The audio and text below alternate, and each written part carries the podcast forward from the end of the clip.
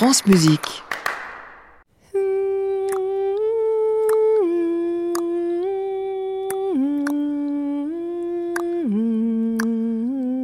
Musique non féminin.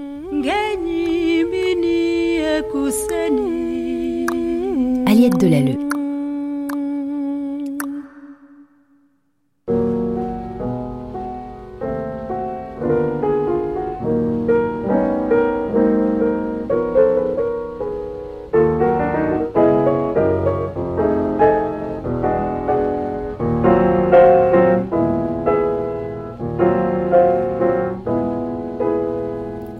Parfois être une petite souris pour assister à des événements historiques.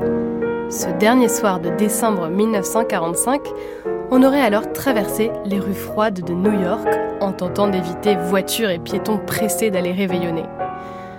Après avoir passé Broadway, on aurait pris la 43e rue et au numéro 123, on se serait glissé par un petit trou dans le hall. Tout en haut, une affiche. Zodiac Suite. Et plus petit en bas, version pour orchestre de chambre dirigée par Milt Orent. Deux invités d'honneur sont aussi à l'affiche, le saxophoniste Ben Webster et la soprano Hope Fye. Ah et là, juste en dessous du titre de l'œuvre jouée ce soir au Town Hall, la compositrice et pianiste Mary-Lou Williams.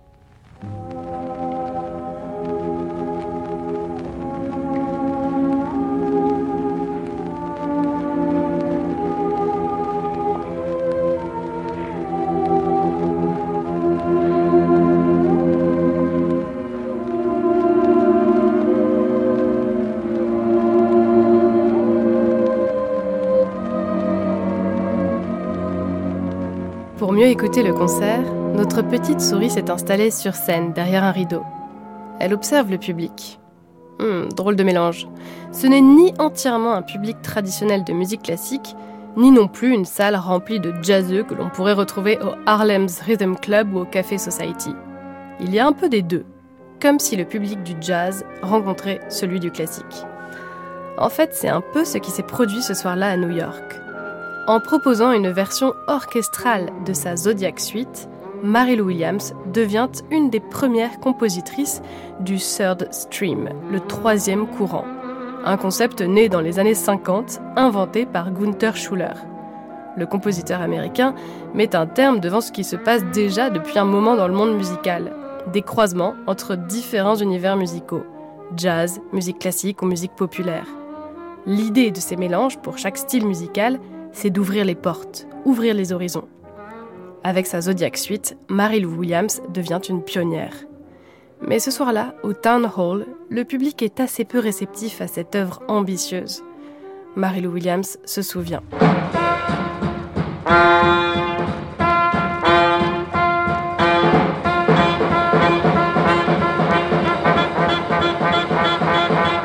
Le concert avait attiré beaucoup de musiciens, des journalistes ou des amateurs de théâtre. Tout se passait bien jusqu'à ce qu'on arrive à l'arrangement de Roll'em, notre seul morceau de jazz. Les cordes longues et fastidieuses ont largué quelques musiciens. Je pense que le chef d'orchestre s'est perdu. Pour un temps, j'ai cru que c'était fichu. J'avais l'impression que tout le monde jouait une page différente. Et je n'oublierai jamais le regard stupéfait que m'a lancé Ben Webster. J'ai cru que j'allais faire une syncope. Je me souviens avoir crié Comptez jusqu'à 8 et jouez à la lettre J. Finalement, on a réussi à s'en tirer.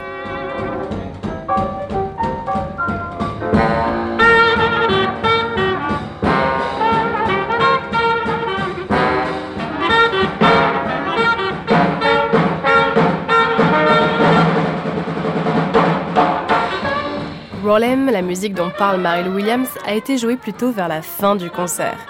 Mais le véritable clou du spectacle, c'est sa Zodiac Suite, une partition en 12 parties qui correspondent aux 12 signes astrologiques. Mary-Lou Williams dédie chaque partie à un ami en fonction de son signe.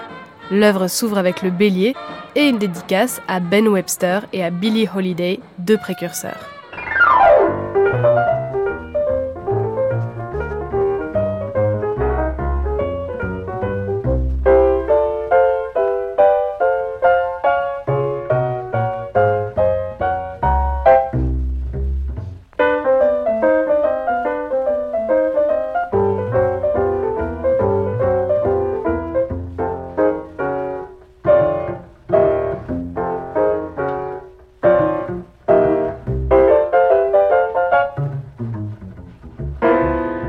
Marilou Williams est née le 8 mai 1910 à Atlanta.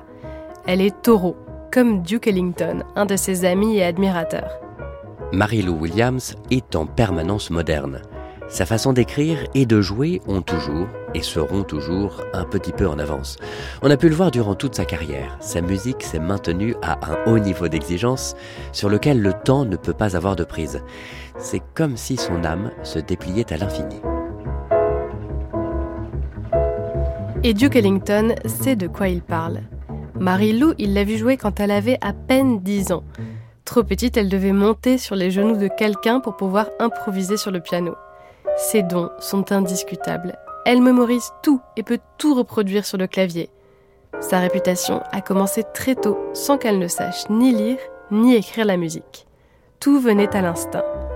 Et c'est d'ailleurs à l'instinct qu'elle compose la première version de sa Zodiac Suite, une version pour trio, piano, contrebasse et batterie. Elle est alors animatrice et productrice d'une émission de radio new-yorkaise hebdomadaire appelée Marilou Williams Piano Workshop. Tous les dimanches, elle reçoit des artistes, fait entendre de la musique, discute du jazz, celui d'hier, d'aujourd'hui et de demain. Et puis un jour, lui vient l'idée d'écrire cette Zodiac Suite. Il me semble que l'homme a toujours utilisé les étoiles et les corps célestes pour le guider dans sa destinée, faisant de nouvelles incursions dans le monde dans lequel on vit. Donc j'ai choisi de m'approprier les signes du zodiaque pour mes dernières compositions. J'ai donné aux signes l'interprétation musicale qu'il me semble mériter. Et pour cela, je me suis penchée pour chaque signe sur des personnes que je connais dans le monde artistique.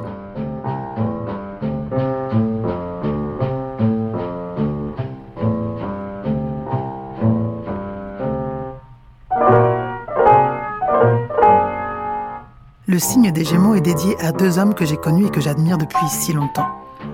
Tous les deux sont connus pour leur polyvalence dans de nombreux domaines. Benny Goodman est un musicien célèbre et clarinettiste, réputé aussi pour son travail avec des orchestres symphoniques, tout comme pour son propre swing band. Et Paul Robson est un immense chanteur, acteur et citoyen du monde.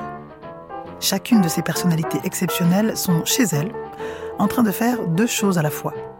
Pour moi, ils semblent être de merveilleux exemples de cette double personnalité que représente le Gémeaux.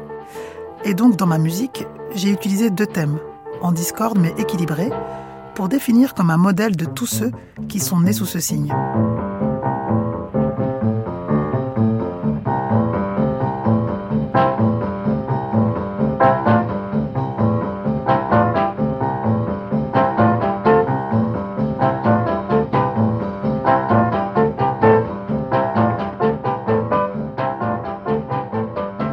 Premiers signes, elle les écrit et les joue chaque dimanche dans son émission. Bélier, Taureau, Gémeaux, et puis c'est la panne. Marie-Lou Williams manque d'inspiration. Alors elle se met à jouer, sans pression, en pensant à ces personnalités qu'elle aime et admire. Et viennent les neuf autres signes. La Zodiac Suite est terminée. Elle appelle deux amis, Jack Parker à la batterie, Al Lucas à la contrebasse, et ensemble, ils enregistrent un des plus grands succès de cette compositrice américaine, repris aujourd'hui par des artistes qui offrent de nouvelles versions réjouissantes de tous ces signes astrologiques made in Marilou Williams.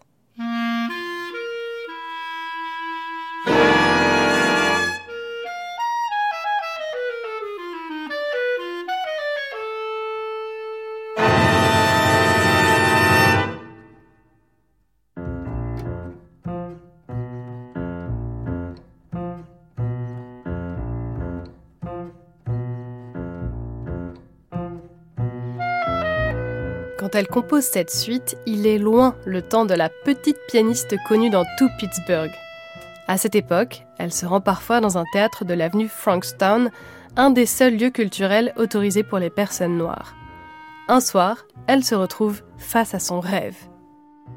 Je me souviens d'elle assise dans la fosse, jambes croisées, cigarette à la bouche, jouant de la main gauche, dirigeant au moins quatre autres musiciens, tous des hommes et avec sa main droite, elle était en train d'écrire ce qui allait suivre dans le prochain acte sur scène. En tant que petite fille, je me suis dit, je ferai ça un jour.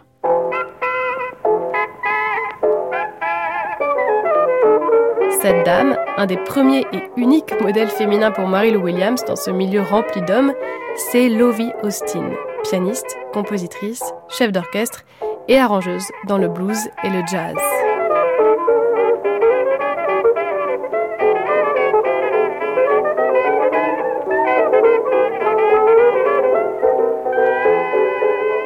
Mary-Lou Williams va le réaliser son rêve. Quand elle intègre le big band du saxophoniste Andy Kirk en tant que pianiste et arrangeuse, elle aussi, elle se met au piano pour écrire et jouer en même temps, clope au bec et jambes croisées. Avec The Twelve Clouds of Joy, la pianiste se retrouve seule femme parmi une douzaine de musiciens. Au début, elle dicte les arrangements ou compositions qu'elle imagine à Andy Kirk qui les écrit. Et puis, lassée, elle lui demande un jour de lui apprendre la composition, l'harmonie, l'écriture musicale. En 15 minutes, c'est plié. Mary-Lou Williams devient indépendante et une plume connue dans le monde du jazz. Par exemple, ça, c'est d'elle.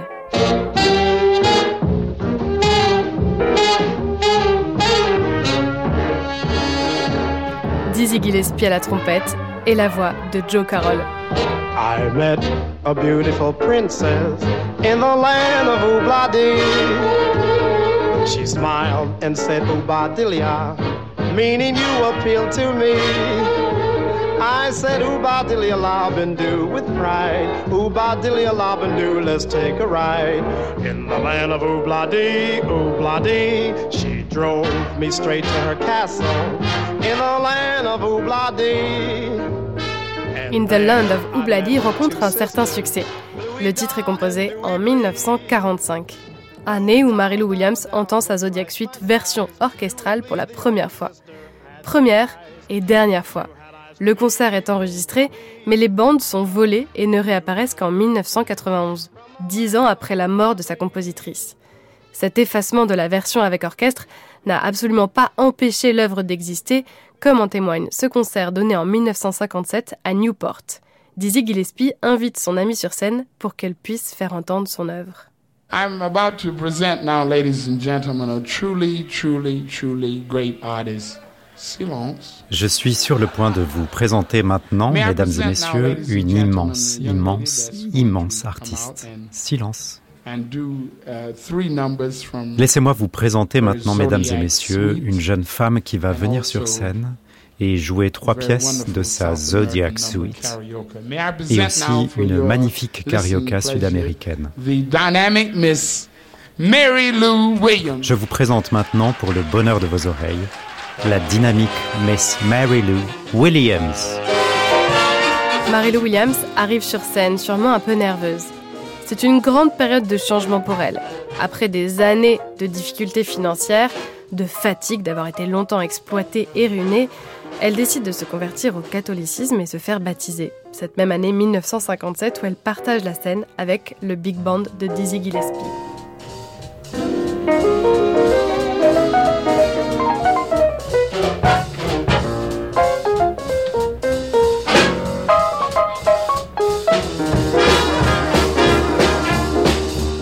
Bien entourée, mieux entourée, Mary-Lou Williams continue de consacrer du temps à la musique. Elle compose une messe en gardant son style bien à elle, un style qui a toujours évolué au fil des années et qui n'a jamais rejeté les nouvelles visions du jazz. Au contraire même, elle les accueille et les apprivoise jusqu'à ce qu'elle ne puisse plus écrire et s'éteigne le 28 mai 1981 à l'âge de 71 ans.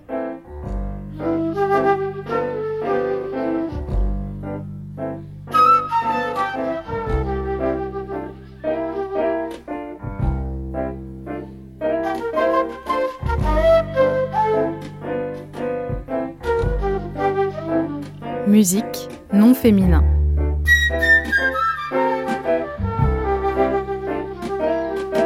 Voix Sandra Nkake et Nicolas Siméa. Une série en partenariat avec le Centre national de la musique à retrouver en podcast sur le site de France Musique et sur l'application Radio France. À réécouter sur francemusique.fr.